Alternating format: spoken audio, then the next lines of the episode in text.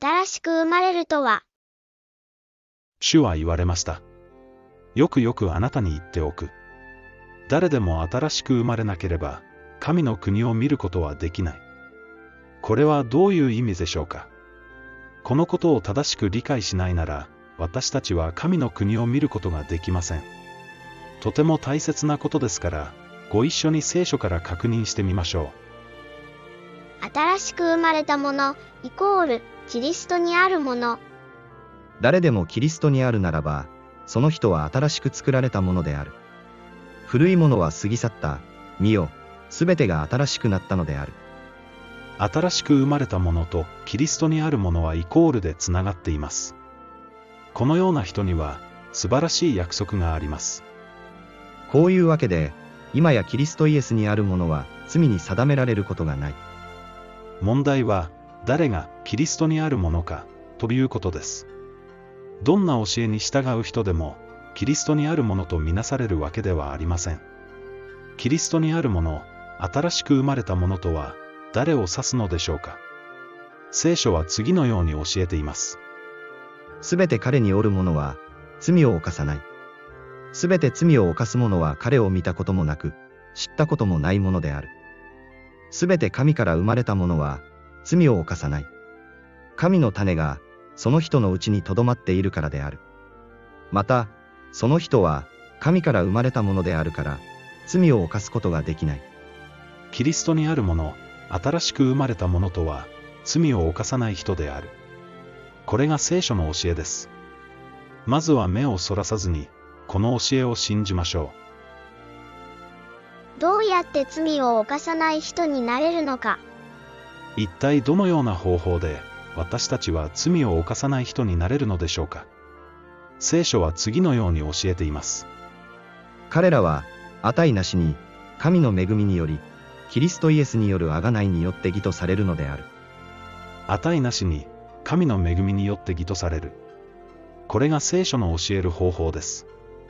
決して、私たちの我慢によって罪から離れるのではありません。そんなことを言われても、そうなっていないのだけど。多くの人がそんな悩みを抱えています。次の3つのことを確認してみてください。一つ目。神の立法に服従していますか？神の立法に違反することが罪であり、それを全うすることが義なのです。故に、罪を犯さない者になりたければ、立法に心から服従する必要があります。神に感謝します。あなた方は、かつては罪の奴隷でしたが、伝えられた教えの規範に心から服従し、罪から解放されて、義の奴隷となりました。二つ目。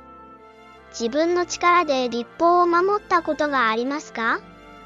このようにして立法は、信仰によって義とされるために、私たちをキリストに連れて行く養育係となったのである。自分の力で完璧に立法を守ろうとした人でなければ、心の底からキリストの必要性を覚えることはありません。自分には立法を守る力がないことを徹底的に知り、涙ながらに求める人に、恵みは与えられるのです。一方、主税人は遠く離れて立ち、目を天に向けようともせず、自分の胸を叩いていった。神様、罪人の私を憐れんでください。あなた方に言いますが、義と認められて家に帰ったのは、あのパリサイ人ではなく、この人です。誰でも自分を高くする者は低くされ、自分を低くする者は高くされるのです。三つ目。信じていますか？主は、歩けるはずのない人に、起きて歩けと言われました。言われた人は、信仰によって歩いたのです。罪の癒しも同じです。できると信じて歩む人だけが、その癒しを受けることができます。イエスは彼に言われた、もしできれば、というのか。信ずる者には、どんなことでもできる。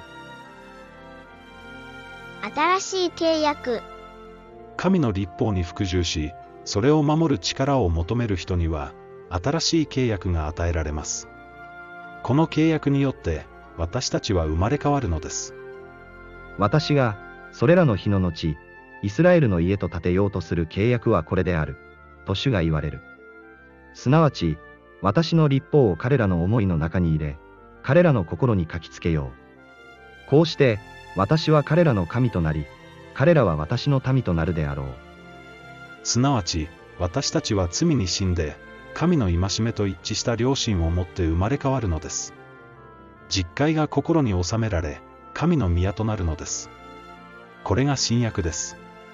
こうして立法が大好きになり、守らずにはいられなくなるのです。罪の奴隷であった私たちが、今度は義の奴隷となるのです。あなたは罪から解放されていたでしょうか？イエスは彼らに答えられた。よくよくあなた方に言っておく。すべて罪を犯す者は罪の奴隷である。新しく生まれるとは何かお分かりいただけたでしょうか？それは新約によって心に立法が書きつけられた状態になることです。古い人は義を行うよりも罪を行う方が簡単でした。新しい人は罪を行うよりも義を行う方が簡単になるのです。そうなれることを信じますか？信じる者は救われます。神の立法に服従しない教えをいくら聞き続けても、決して新しく生まれることはできません。聖書の正しい教えに立ち返りましょう。正しいのは、いつだって聖書だからです。